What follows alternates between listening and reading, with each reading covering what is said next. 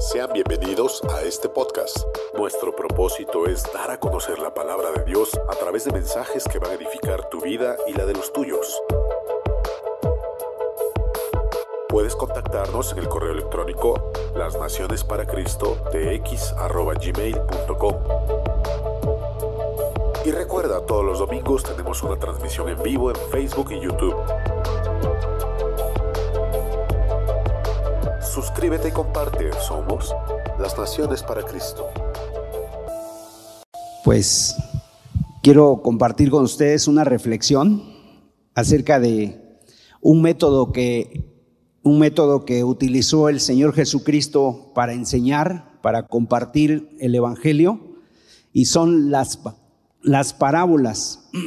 Las parábolas así se le conoce a, esta, a este método de enseñanza que usó el Señor Jesús, son ejemplos de la vida cotidiana con lecciones espirituales. Es decir, las parábolas son ejemplos de verdades espirituales en base a temas muy cotidianos. Por ejemplo, el Señor comparó el reino de los cielos con una vid, con una puerta, con un camino, con pescadores, con una red, con agua, con peces, con pan, etcétera, de tal manera que cuando nosotros escuchemos o nos encontremos con todas esas cosas de la vida cotidiana, recordemos esas verdades espirituales. Y la base de las parábolas es algo muy sencillo, pero muy profundo. Y en todo, digamos que en, esa enseñanza hay una enseñanza espiritual sacada de una enseñanza o de, una, de un ejemplo material. El Señor utilizó estas parábolas para tomar cosas de la vida cotidiana y de esa vida diaria que todos conocemos, pues de ahí enseñarnos verdades espirituales. Entonces lo primero que yo quiero mencionar es por qué el Señor hablaba por parábolas. Había dos razones por las cuales el Señor enseñaba por parábolas. Y la primera es para que los discípulos, la gente que le seguía, pues entendieran con mayor claridad. O sea, a través de cosas muy sencillas, Él les enseñaba y los discípulos pudieran entender con mayor claridad.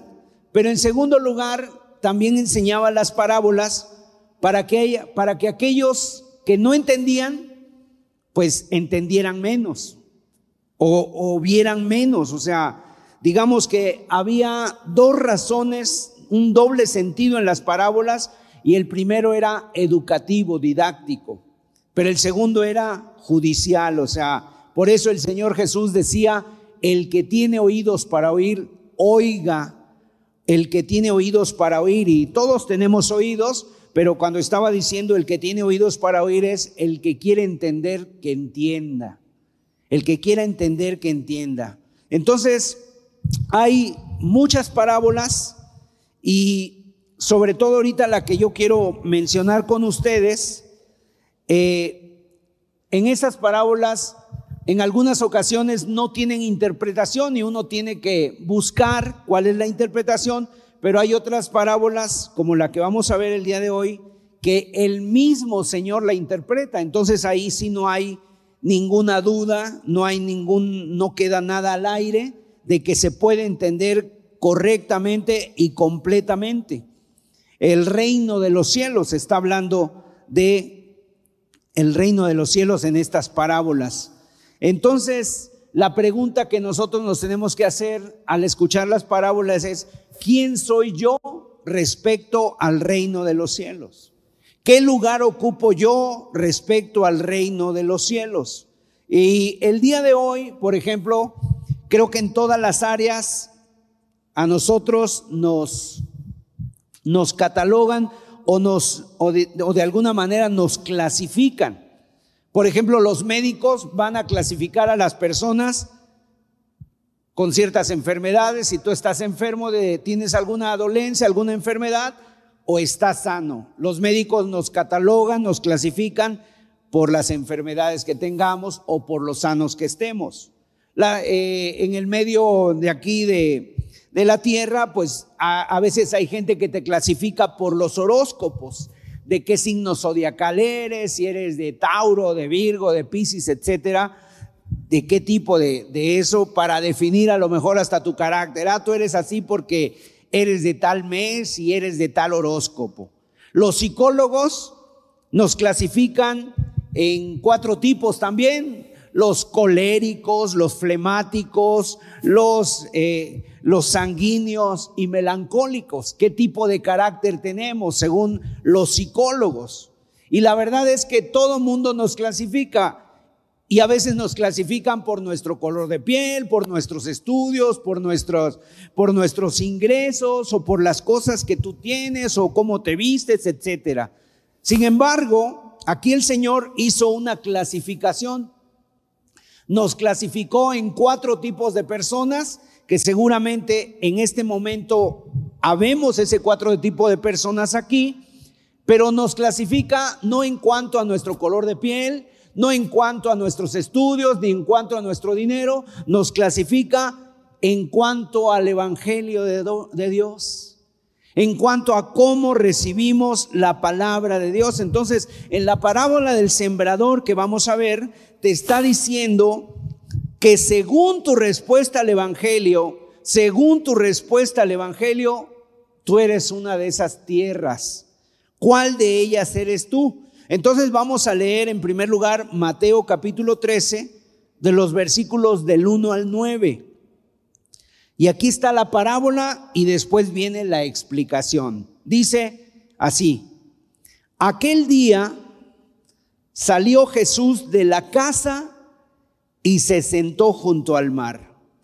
Y se le juntó mucha gente. Y entrando él en la barca, se sentó y toda la gente estaba en la playa y les habló muchas cosas por parábolas diciendo, he aquí el sembrador salió a sembrar y mientras sembraba, parte de la semilla cayó junto al camino y vinieron las aves y la comieron. Pero parte cayó en pedregales donde no había mucha tierra y brotó pronto porque no tenía profundidad de tierra. Pero salido el sol se quemó y porque no tenía raíz se secó. Y parte cayó entre espinos y los espinos crecieron y la ahogaron. Pero parte cayó en buena tierra y dio fruto, cual a ciento, cual a sesenta y cual a treinta por uno. El que tiene oídos para oír, oiga. Entonces, aquí, fíjense ustedes la escena.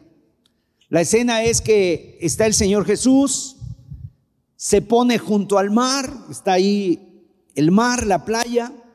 No sabemos si él estaba buscando un momento de descanso, pero de inmediato empieza a llegar la gente. Empiezan a llegar muchas personas, se amontonan alrededor de él y entonces él lo que hace es para poderles predicar y que lo escuchen, se sube a una barca, era una barca pequeña, un bote pesquero, se aleja un poco de la orilla y entonces el Señor está creando como un auditorio natural para que su voz sea escuchada por todos. Y desde la barca Él se pone de pie y les empieza a predicar mientras la gente está sentada ahí en la arena, está sentada en la playa. Entonces tú te puedes imaginar ese momento, la brisa empujaba su voz y la hacía oír a todos los que estaban escuchándole. Y entonces el maestro, en este caso el Señor Jesús, empieza a hablarles por parábolas. Y entonces les empieza a hablar de las cosas más típicas y más conocidas de ellos, más cotidianas. Por ejemplo, un sembrador. Tal vez para nosotros no lo sea, sin embargo, en aquel entonces si Jesús viviera en este siglo, pues muy seguramente podría adaptar su mensaje a lo que ahora está de moda, las redes sociales, el WhatsApp, no sé, los celulares, etcétera. Pero en ese entonces, un sembrador era lo cotidiano, era lo que todos conocían. La gente sembraba sus campos, sembraban el trigo, sembraban ahí para tener el pan y para tener las cosechas. Era una cosa típica, un sembrador. Y veían al sembrador lanzando la semilla eh, lanzando la semilla por todos lados. Ahora, la semilla cae en cuatro tipos de tierra. ¿Cuáles son esos tipos de tierra? cuatro tipos de suelo. En primer lugar, se habla de el camino, o que, que la semilla cae en el camino. En segundo lugar, dice que parte de la semilla cae entre pedregales. En tercer lugar, la semilla cae entre espinos. Y en cuarto lugar, cae en buena tierra. Esos son los cuatro tipos de tierra, cuatro tipos de suelo, pero también son cuatro tipos de corazones. Y luego el Señor nos interpreta esta parábola. En esta parábola, como les decía, no tenemos ninguna complicación porque fue el mismo Señor el que la interpretó. Y cada uno de estos interpretó lo que significan cada uno de estos terrenos. Sin embargo, antes de entrar en la parábola y de poder ver su significado, yo quiero hablarles un poquito de la semilla. O sea, esa semilla que el sembrador está lanzando, eh, porque nos está diciendo mucho esta, esta parábola respecto a nosotros, respecto a nuestro papel, respecto a nuestra vida. Entonces, en Lucas capítulo 8, versículo 11, dice que la semilla es la palabra de Dios. O sea, la semilla, el Señor comparó la palabra de Dios con la semilla, una semillita. Y tú sabes que una semilla puede ser algo insignificante y bueno, aparentemente insignificante. Así es el Evangelio de Dios, es compartido, es recibido, eh, es la palabra de Dios y Fíjate el tipo de comparación, está comparando la palabra de Dios, algo tan grande, algo tan santo, tan sublime, con algo tan pequeño, con algo tan sencillo y tan insignificante como puede ser una semilla.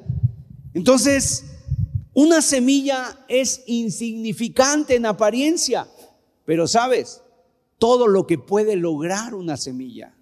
De una semilla Tú la puedes sembrar, pero de ahí puedes sembrar un gran árbol que puede dar mucho fruto. Los árboles que tú ves fueron de una semilla, o sea, un, árbol que da mandarinas, que da naranjas, que da limones, fue producto, todo ese árbol, de una semilla. Obviamente, el paso del tiempo es lo que hace crecer y todo. Entonces, es tan grande lo que puede suceder con una semilla, nadie cuando tú ves una semilla, nadie diría que pudiera brotar algo tan grande de ese, de ese, de eso, de eso tan insignificante. Bueno, así es el evangelio.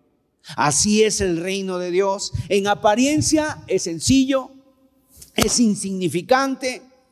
Alguien dice un libro, que la gente que se junta los domingos, una persona que nos viene a dar un mensaje, Puede ser insignificante en apariencia, pero lo que el Evangelio es capaz de promover, lo que el Evangelio es capaz de producir, ¿qué es lo que produce? ¿Qué es lo que provoca? ¿Qué es lo que puede producir? Vidas transformadas, sociedades transformadas, fruto espiritual, cambio, transformación, vida nueva. Eso es lo que puede producir algo tan insignificante como es un mensaje. Jesús de Nazaret, un carpintero, un mensaje, doce apóstoles. Algunos de ellos, de los apóstoles, no sabían ni siquiera leer ni escribir. Sin embargo, la Biblia dice que trastornaron el mundo entero esos doce hombres. Trastornaron el mundo entero de tal manera que ha llegado a nuestros días. Bueno, así es el Evangelio. Una pequeña semilla insignificante puede producir grandes cambios. Es la semilla de la palabra de Dios. Y entonces el sembrador siembra la palabra, la palabra es la semilla. Y obviamente en primer lugar tenemos que entender que el sembrador por excelencia es el Señor Jesucristo. Él vino a traernos este mensaje de las buenas noticias que caía en los corazones y puede brotar para vida eterna. El mensaje del perdón de pecados, el mensaje de un cambio de vida, de que solamente hay salvación en Él. Y además, en este segundo punto, también nosotros podemos ser sembradores. Los que, nos, los que predicamos somos sembradores de la palabra de Dios. Y entonces hay que recordar tres cosas importantes acerca de el sembrador. En primer lugar, el sembrador está trabajando en un campo, está lanzando la semilla, pero tanto el campo como la semilla no es nuestra. O sea, nosotros no venimos aquí a dar un mensaje nuestro, un mensaje nuestro, podemos hablar de ciertas experiencias que hemos tenido, pero nuestra misión es ser portadores. Nuestra misión es ser altavoces de Dios que predican el Evangelio que nos ha sido dada y es el, sembrador. Ese es el sembrador. La semilla no es nuestra y el campo tampoco. En segundo lugar, el sembrador sabe que su trabajo no es hacer crecer la semilla. El trabajo del sembrador es sembrar la palabra, traer el mensaje. Su trabajo es sembrar la semilla. Lo demás ya no es asunto nuestro. Nosotros tenemos que ser fieles en sembrar la semilla y que sea la verdadera semilla del reino de Dios. Y en segundo lugar, pues el, el, el ya el fruto, ya lo demás, ya no depende de nosotros. Pablo decía, yo sembré, Apolos regó, pero el crecimiento lo da Dios. Entonces, en primer lugar, ni la semilla ni el campo es nuestro. En segundo lugar, nuestro trabajo es sembrar la semilla y tenemos ese privilegio de sembrar la semilla. Y en tercer lugar, el sembrador tiene algo en mente. No estamos tirando piedras Estamos lanzando semillas y las semillas son vida. Son vida, las semillas son vida. Entonces el sembrador va caminando por aquel campo, va lanzando la semilla y de repente ya se imagina al campo, cómo ha crecido, cómo está dorado, cómo está a punto de la cosecha. Sabe que aquello que está haciendo va a traer un cambio, un cambio radical en aquel campo y va a ser transformado. Sea, ¿por qué? porque en la semilla hay vida. Es una semillita, pero tiene todos los elementos para producir vida. Así también es cuando compartimos la palabra de Dios. No estamos compartiendo un mero mensaje intelectual, no estamos hablando de un libro más, no estamos dando un mensaje de superación personal, estamos trayendo la palabra de Dios y es en lo que los en los corazones lo que puede producir produce vida, dice. Es lo que produce la palabra de Dios. ¿Por qué? Porque la palabra de Dios está viva. Es impresionante lo que la palabra de Dios puede hacer y hay tantos testimonios de gente que ha recibido la palabra y solamente la palabra de Dios ha cambiado, ha hecho un cambio total, radical en sus corazones y el Señor hace crecer esa palabra. Entonces, yo sé que el día de hoy hay plantas muy bonitas que parecen naturales, pero son artificiales. Hay semillas que son muy bonitas, a veces las mesas las adornan y ponen un frutero y ponen manzanas, duraznos, plátanos ahí y la gente dice, wow, esto parece de verdad. Así también es, así también se puede ver, o sea, ¿cómo puedes saber que algo es de verdad y, cuál es, y cuándo es de plástico? Cuando tú lo siembras, cuando tú lo plantas. Si tú lo siembras y es de plástico, pasarán los días, los meses, los años y no pasa nada. Pero si tú siembras una semilla, al cabo de los días va a dar fruto, incluso flores. Así es el mensaje del Evangelio. No son solo palabras, si fueran solamente palabras, ahí quedarían, pero es un mensaje vivo, de tal manera que este mensaje a veces nos confronta a tomar decisiones, nos confronta y nos dice, bueno, ese soy yo, alguien le habrá dicho mi vida, ¿cómo es que sabe esta persona lo que yo estoy viviendo? No, no, soy, no, no somos nosotros, sino que es la palabra de Dios que tiene vida, produce vida. Entonces, es lo que tenemos que hablar. Ahora, vamos a ir rápidamente a los cuatro tipos de terreno. Ahora que ya hemos identificado quién es el Evangelio, quién es el sembrador, vamos a ir a estos cuatro tipos de terrenos o cuatro tipos de corazones. Y yo siempre les invito a la gente a decir, bueno, no saque conclusiones tan rápidamente, ¿no? Porque a veces somos, sacamos buenas conclusiones o sacamos conclusiones rápidamente. Ah, yo soy buena tierra y yo soy muy bueno, soy excelente, ¿no? Entonces, en primer lugar, dice que la semilla, hay una semilla que cayó en el camino. Ahora, no es que el sembrador tuviera mala puntería y cayó y lanzó la semilla y cayó en el camino, sino que más bien los terrenos o las parcelas no estaban limitadas por paredes o por mallas, sino que a veces había piedras que marcaban dónde empezaba el terreno y dónde terminaba o empezaba un terreno y terminaba otro. Y entonces al lanzar la semilla al margen de la parcela, finalmente podía caer la semilla en el camino. Incluso había caminos que pasaban en medio de los terrenos, en medio de las parcelas. Y era fácil que cayera semilla en el camino. ¿Qué dijo el Señor de este terreno? Dice el versículo 18 de Mateo 13, 18 y 19. Oíd pues vosotros la parábola del sembrador. Cuando alguno oye la palabra del reino y no la entiende, viene el malo y arrebata lo que fue sembrado en su corazón, este es el que fue sembrado junto al camino, dice aquí. Fíjese bien. Y luego en Lucas capítulo 8, verso 5, dice, el sembrador salió a sembrar y mientras sembraba, una parte cayó junto al camino y fue hollada, o sea, fue pisoteada y las aves del cielo la comieron. Entonces, el sembrador echa la semilla y dice que parte cae en el camino. O sea, entonces el camino es donde pasa la gente, donde pasaban inclusive carretas o caballos o, asnos, ¿no? por lo tanto, es una tierra dura, es una tierra seca, que ha, sido pisada tantas veces esa tierra porque pasa por ahí la gente que la tierra está dura, a veces está tan dura como el mismo cemento, como el mismo asfalto. Y entonces una semilla que cae ahí no tiene profundidad para echar raíces, no tiene posibilidad de crecer. ¿A quién representa este tipo de personas? Esta semilla representa a la gente que escucha el mensaje del Evangelio pero el Evangelio en su corazón dura pocos minutos.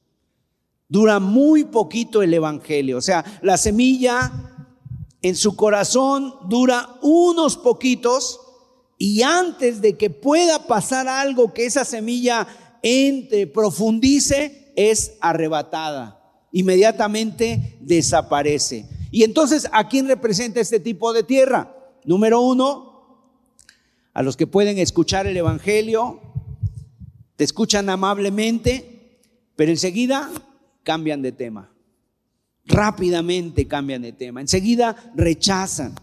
Esa semilla no dura en su corazón y no dura en su corazón por dos razones. Número uno, dice que la semilla es hollada, es pisoteada. Pisoteada por cuanto son los caminos. ¿Y qué quiere decir pisoteada?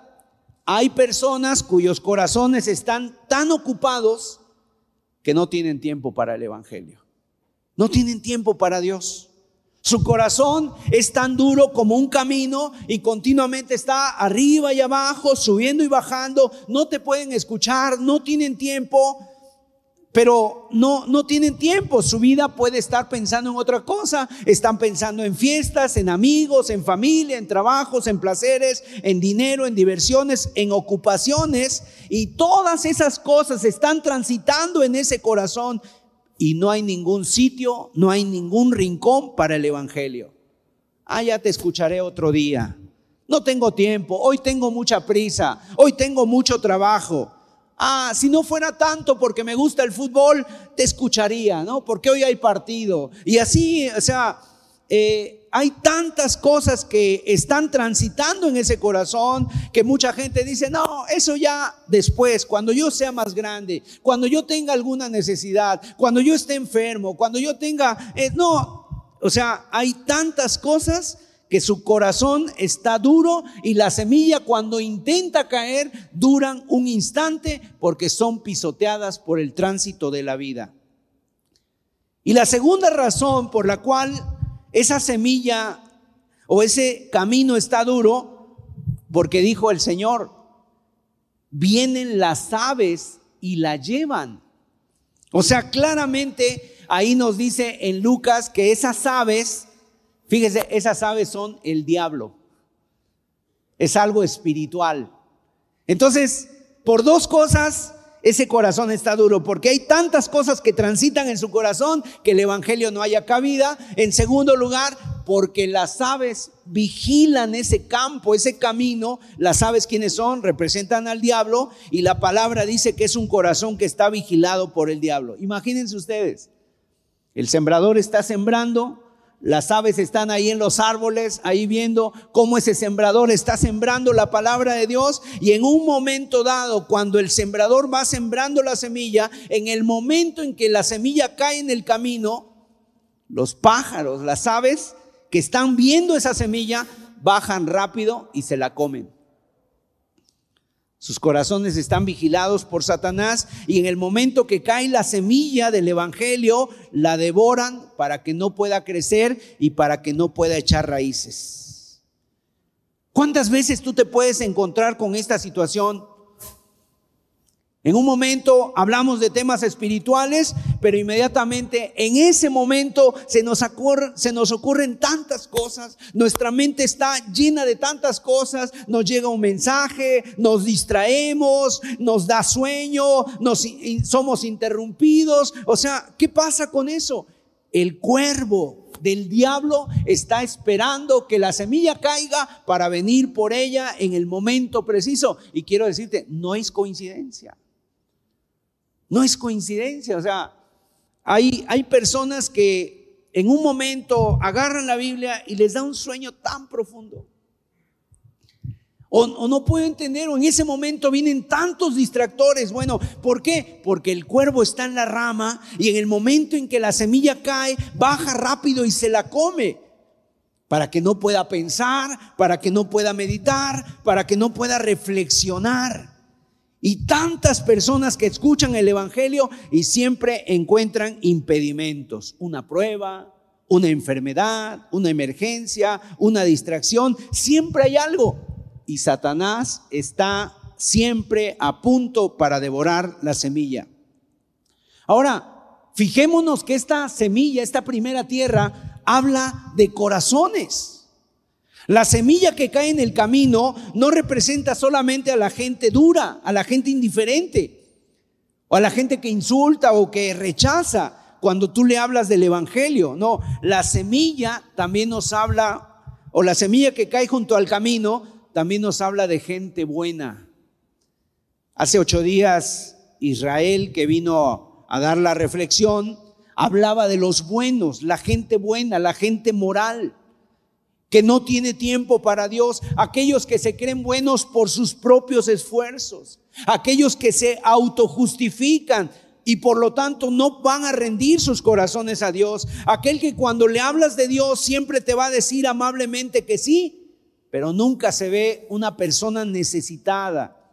Aquella persona que dice yo soy buen padre de familia y te habla de todas las excelencias de su vida, de todas las cosas que ha hecho, y no ve su necesidad de, salvador, de, un redentor. Bueno, esa semilla cae en tierra dura y no da fruto. En la Biblia podemos encontrar este tipo de personajes. Por ejemplo, Herodes. Hubo un hombre llamado el rey Herodes que en un momento determinado eh, Juan el Bautista le dijo, no te es lícito tener a la mujer de tu hermano. Él escuchaba, metió a, a Juan el Bautista a la cárcel y lo escuchaba y se quedaba perplejo. Herodes le oía a Juan, se quedaba perplejo. Hubo otro hombre, el rey Agripa, que escuchó a Pablo y le decía a Pablo, por poco me persuades a ser cristiano, pero tampoco creyeron. Aunque sabían, aunque sabían que el mensaje que le estaban hablando era de Dios, ellos decían, después, ya habrá tiempo, ya te escucharé después. Esta parábola es lo que describe este tipo de corazón. Tiene buena moral, pero no tienen tiempo para Dios. ¿A quién más representa? Representa a personas, cristianos nominales, Gente que puede estar dentro de la iglesia toda la vida, pero siguen duros como el asfalto. Nunca hay un cambio real en sus corazones. Esas semillas caen junto al camino, han escuchado el Evangelio miles de veces, pero su corazón sigue igual. No provoca nada en su corazón. El efecto de un mensaje dura tres minutos, después de ahí ya nos sacudimos y volvemos a pensar en todas las cosas, de, en todas las, las cosas que traemos transitando en nuestros corazones.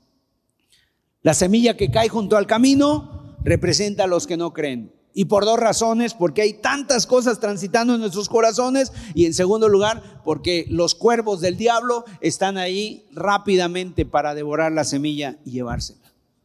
Oye, ¿de qué se habló? No sé. Ya no tengo tiempo. O sea, es el corazón duro. En segundo lugar, el Señor habló de la semilla que cae entre rocas es la segundo, el segundo tipo de, de tierra, la semilla que cae entre piedras. Mire lo que dijo el Señor de esta, de esta tierra. Mateo 13, verso 20 y 21. Y el que fue sembrado en pedregales, este es el que oye la palabra y al momento la recibe con gozo, pero no tiene raíz en sí sino que es de corta duración, pues al venir la aflicción o la persecución por causa de la palabra, luego tropieza. Entonces es una semilla que cae en piedras, entre las piedras, la recibe con gozo, pero no tiene raíz, es de corta duración y cuando viene la aflicción o la persecución, por causa de la palabra, tropieza. En Marcos capítulo 4, verso 5, el Señor dijo esto. Otra parte cayó en pedregales, donde no tenía mucha tierra y brotó pronto, porque no tenía profundidad de tierra, pero salido el sol se quemó y porque no tenía raíz se secó. O sea, si la semilla cae donde no hay mucha tierra o donde hay poquita tierra, la semilla no echa raíces. La planta puede echar un poco de raíz, el tallo crece rápidamente, pero no tiene dónde se arraigue para, para esa raíz y luego esa planta no puede sobrevivir por mucho tiempo.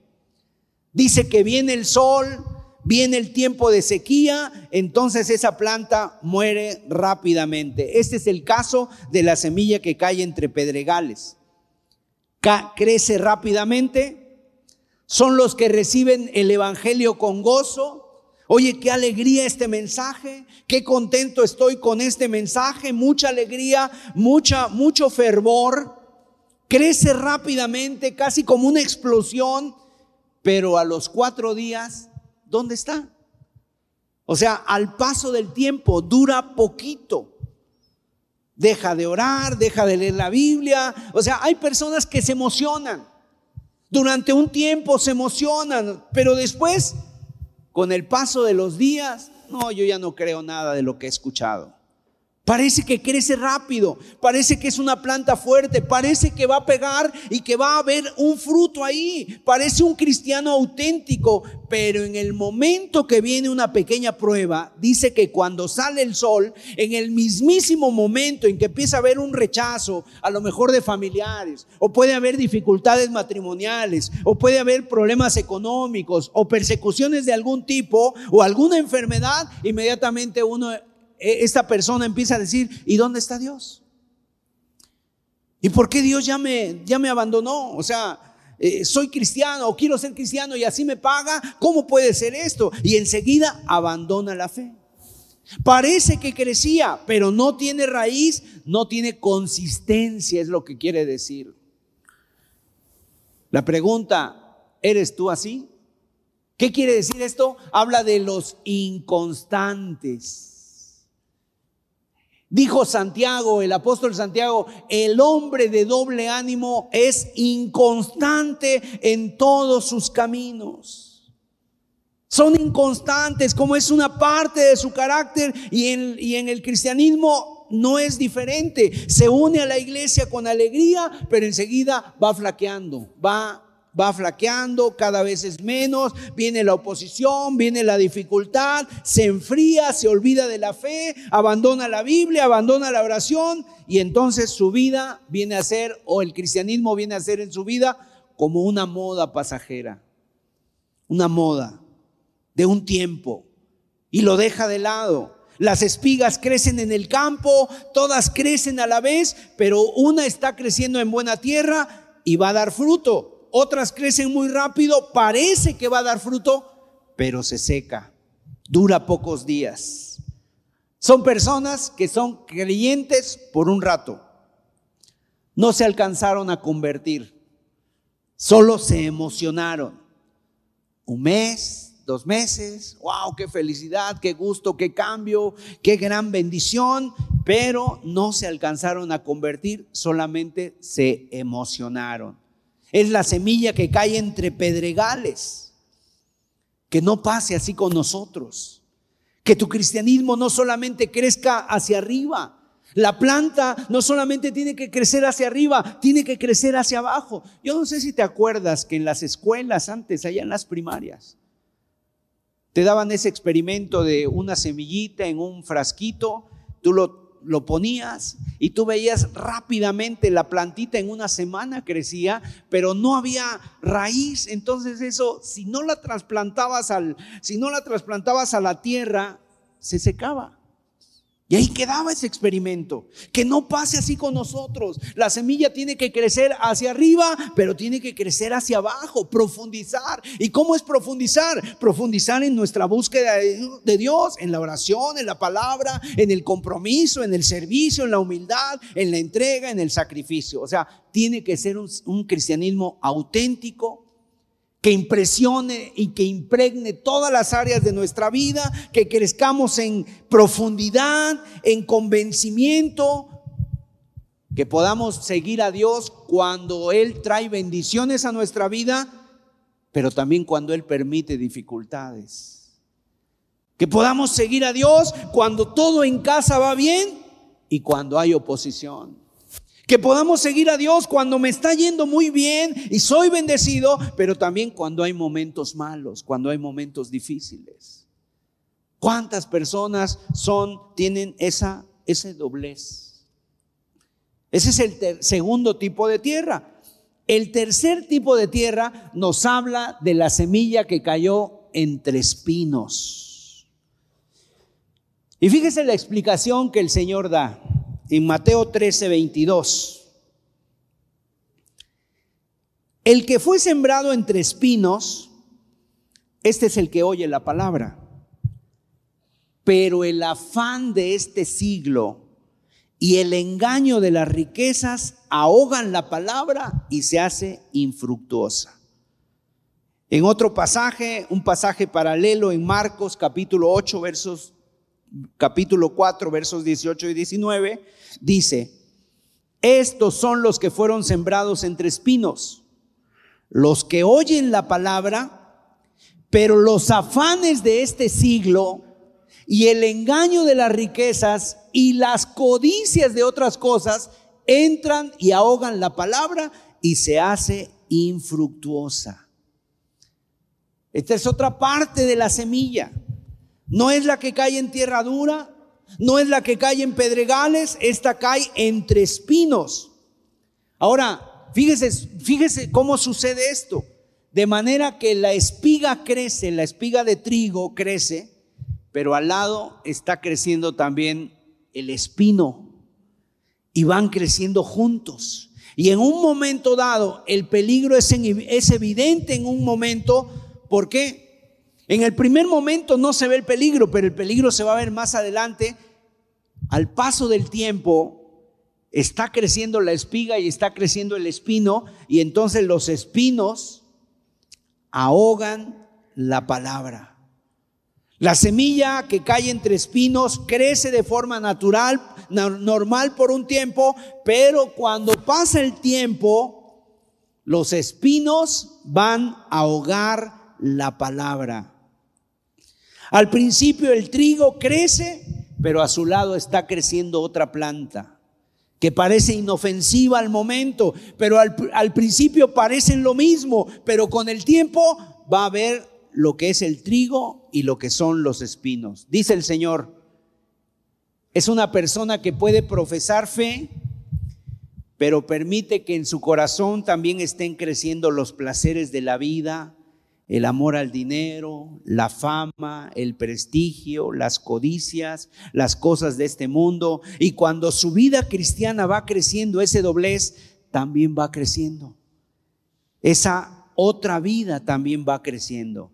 Y al final no le van a dejar fruto espiritual. La pregunta es, ¿cuál de las dos cosas va a vencer? ¿Va a vencer el trigo o van a vencer los espinos? Al cabo del tiempo, ¿sabes quién vence? Los espinos. Los espinos acaban ahogando y enredando la espiga hasta matarla. Entonces esto puede ser muy sutil. ¿Por qué? Porque en un momento dado está creciendo, pero a la par está creciendo otra cosa. Y aquí dice qué cosas crecen. Puede ser el dinero, puede ser eh, que nos está yendo bien, más estabilidad económica, pueden ser que en un momento dado hay algo íntimo, hay algo escondido. ¿Y cuántas personas el día de hoy también son así? O sea, se están alimentando en su vida espiritual y de alguna manera hay algo que también está creciendo, alguna cosa incorrecta, alguna intención impura y va y acaba matando. ¿De qué nos habla esto? De un doblez, de un doblez. Santiago capítulo 4, 8 dice, acercaos a Dios y Él se acercará a vosotros. Pecadores, limpiad las manos y vosotros los de doble ánimo, purificad vuestros corazones. Dos, doble ánimo, dos almas. El alma religiosa y el alma que vive a su antojo. El alma religiosa y el alma que vive a su antojo. ¿Qué dice Santiago?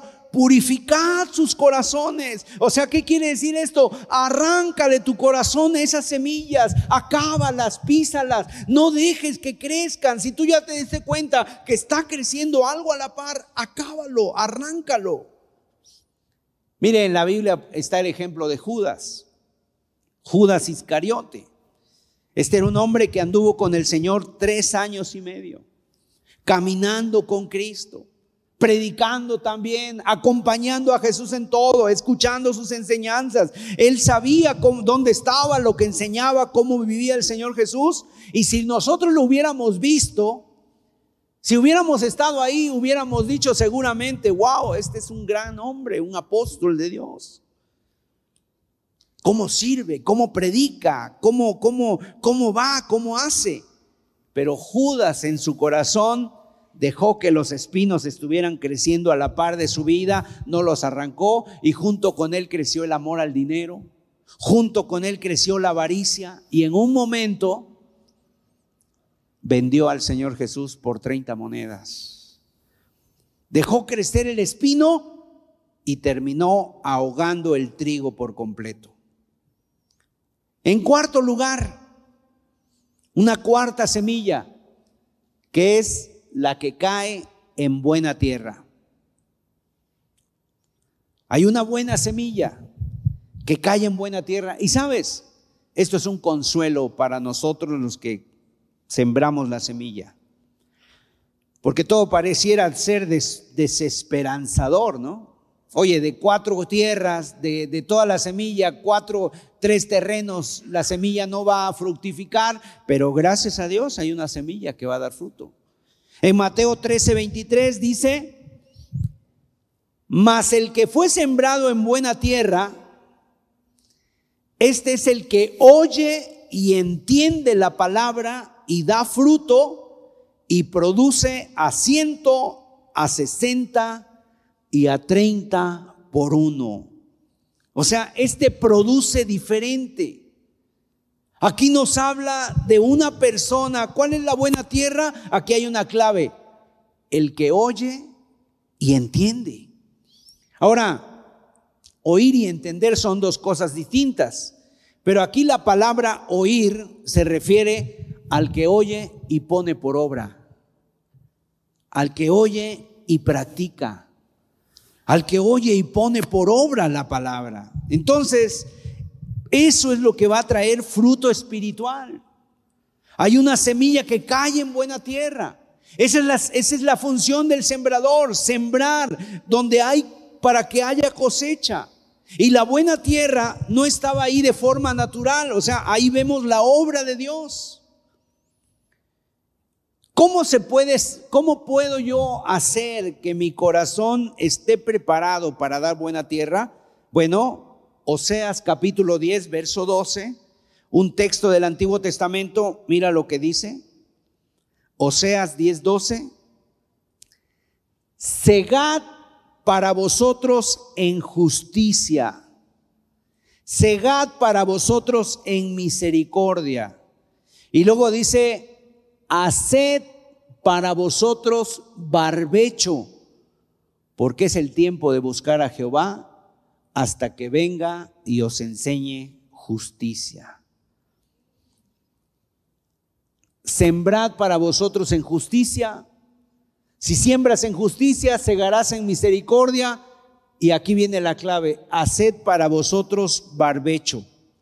Cuando la tierra está dura, cuando hay espinos, cuando hay piedras, ¿qué es lo que tenemos que hacer? Limpiar. Eso es lo que quiere decir hacer barbecho.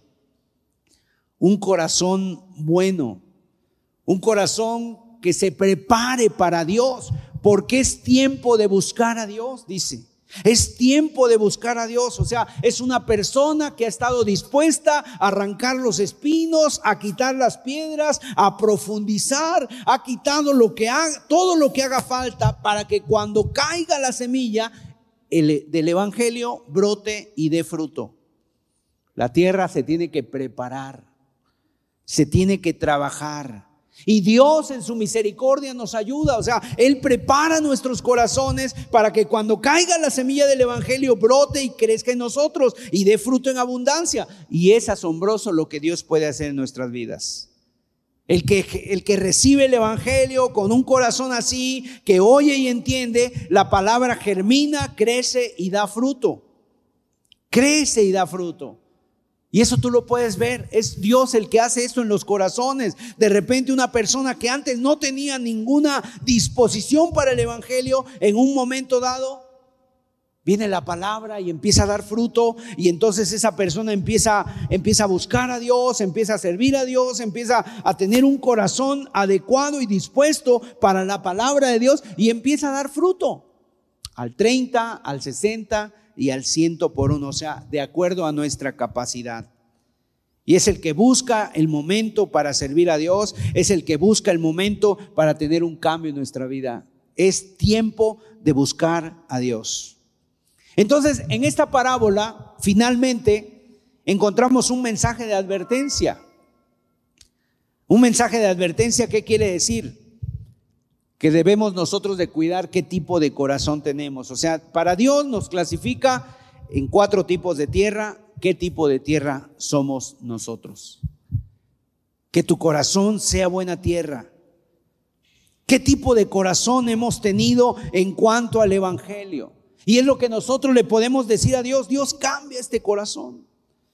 Y este es un mensaje también de esperanza para los que predicamos. ¿Por qué? Porque vemos que Dios ha preparado corazones y que hay buena tierra y que el Señor tiene un pueblo donde va a haber arrepentimiento y va a haber fruto para su gloria. Es el Señor el que prepara nuestros corazones. Finalmente, meditemos en esto. ¿Cuál es nuestro tipo de corazón ante el Evangelio? Dios no nos clasifica por dinero, por conocimientos, por color de piel. Dios nos clasifica por cuál, cuál es nuestra respuesta a su palabra. Entonces, ¿cuál es nuestra respuesta al Evangelio? ¿Cuál es nuestra vida? ¿Cómo está nuestro corazón preparado para recibir la palabra de Dios? Y si no, pues tú le puedes decir a Dios, prepara mi corazón. ¿Qué tipo de corazón tenemos? Vamos a meditar un momento, a cerrar nuestros ojos, a pedir a Dios. Y de veras, esta palabra es vida. Esta palabra es real, es vida. La semilla del Evangelio es vida espiritual. Ruégale al Señor que Él limpie tu corazón de esas grandes piedras que hay en el alma, que arranque los cardos, los espinos, que trabaje en tu alma, que podamos darnos cuenta de esta oportunidad que tenemos, de que estamos recibiendo el Evangelio del reino de Dios.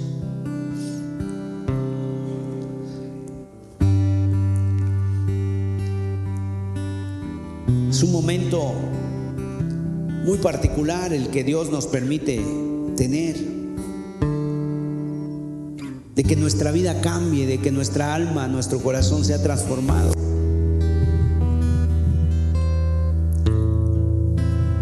Pero a veces ahí están los peligros. Hay aves que reflejan o que simbolizan al diablo y su obra, tratando de robar inmediatamente la palabra.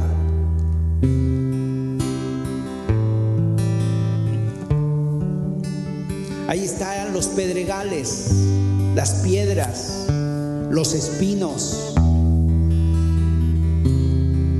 cosas que a veces están en los corazones arraigadas y que cuando la semilla del Evangelio cae, eso ahoga la palabra, los problemas, las dificultades. Si queremos, quisiéramos seguir a Dios, quisiéramos seguir a Dios, pero sin problemas sin dificultades. Y la verdad es que hay dificultades, hay problemas.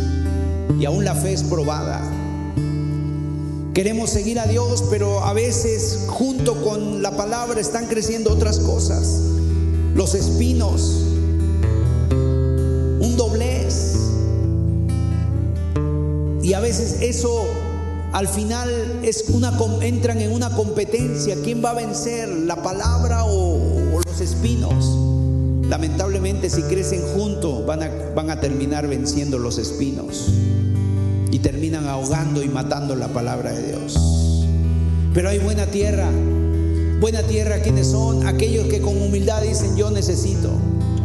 Si es cierto, es tiempo de buscar a Dios. Voy a barbechar mi corazón, voy a profundizar, voy a hacer, voy a ver, yo necesito.